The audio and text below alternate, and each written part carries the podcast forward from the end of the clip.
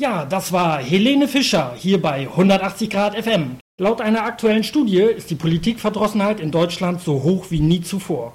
Viele Menschen fühlen sich von ihren gewählten Politikern überhaupt nicht mehr vertreten. Es ist die Rede von einem politischen Einheitsbrei, in dem sich die Parteien CDU, SPD, Grüne und FDP so ähnlich geworden sind, dass es schwer fällt, dort überhaupt noch Unterschiede festzustellen. Wie will die AfD die Politikverdrossenheit also der Politikverdrossenheit begegnen und wie will man das Vertrauen der Bürger zurückgewinnen?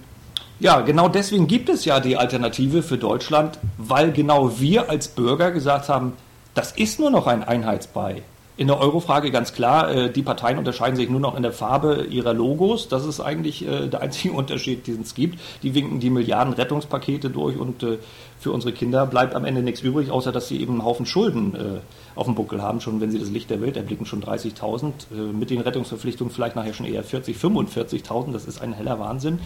Und da kann man es doch verstehen, dass die Leute langsam Politik verdrossen sind. Und gerade hier im Osten äh, ist es doch so, nach der Wende hat man gedacht, ja, jetzt kommt der große Aufschwung, auch äh, von der Freiheit her, ich habe es schon mal angesprochen vorhin, dass man äh, die Auswahl zwischen Parteien hat und äh, man wirklich was bewegen kann mit seiner Wahlstimme. Und jedes Mal wurden die Bürger wieder enttäuscht von den Parteien. Man hat mal alle probiert durchzuwählen, hier sein Kreuzchen gemacht, da sein Kreuzchen gemacht und immer waren es leere Versprechungen und hinterher wurde nichts davon gehalten.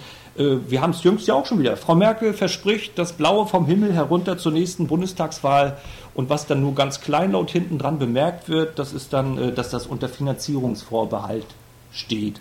Also mehr Kindergeld hört sich erstmal gut an, und nach der Wahl heißt es dann, oh, wir mussten doch einen Schuldenschnitt für Griechenland machen. Ja, dann wird das wohl leider doch nichts werden mit dem erhöhten Kindergeld.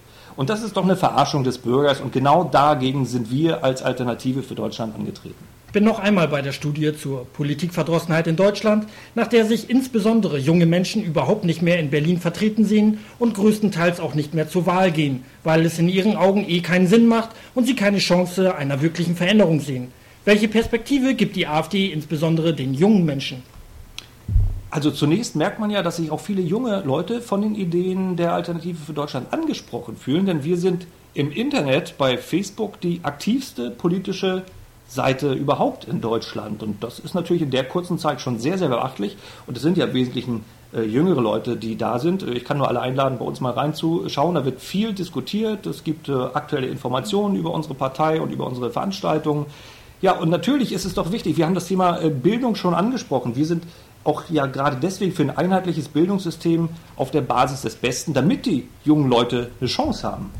Genau darum geht es uns. Denn die Kinder oder die Jugendlichen, die sind unsere Zukunft. Man muss ja eins äh, bedenken.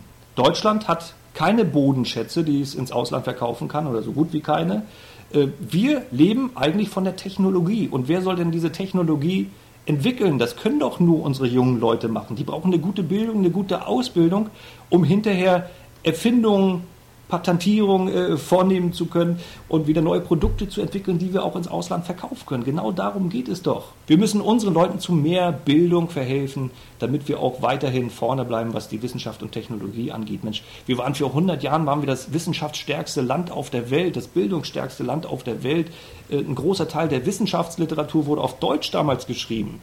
Und äh, noch sind wir nicht so weit, dass wir es verspielt haben. Aber wenn wir so weitermachen, sehe ich die Gefahr, dass es so weit kommt. Also hier müssen wir wirklich stark umsteuern, damit äh, die Jugend eine Zukunft hat. Eine andere Studie besagt, dass die jungen Leute sehr wohl politisch engagiert und aktiv sind.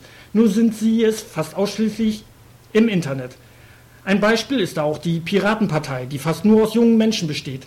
Allerdings haben sie oftmals Forderungen im Programm, die für etablierte Politiker wie Angela Merkel Neuland zu sein scheinen.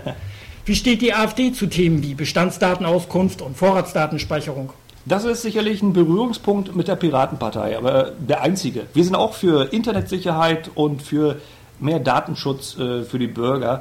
Ähm, und äh, wenn man sich überlegt, was da jetzt rausgekommen ist bei dem Abhörskandal von Herrn Snowden äh, vermittelt, das ist ja ein Wahnsinn. Wenn man sich das überlegt, dass die NSA und andere Spionagedienste ja auch äh, im Monat 500 Millionen Verbindungen, E-Mail oder Telefon anzapfen, bei uns in Deutschland. Das heißt, für jeden Bürger äh, ist sechsmal statistisch die Möglichkeit, dass er abgehört oder eine E-Mail von ihm äh, durchleuchtet wird. Das ist doch ein Wahnsinn. Aber was noch viel schlimmer ist, ehrlich gesagt, dass die Politik in Deutschland äh, so tut, als wüsste sie davon nichts. Das ist für mich also völlig unbegreiflich.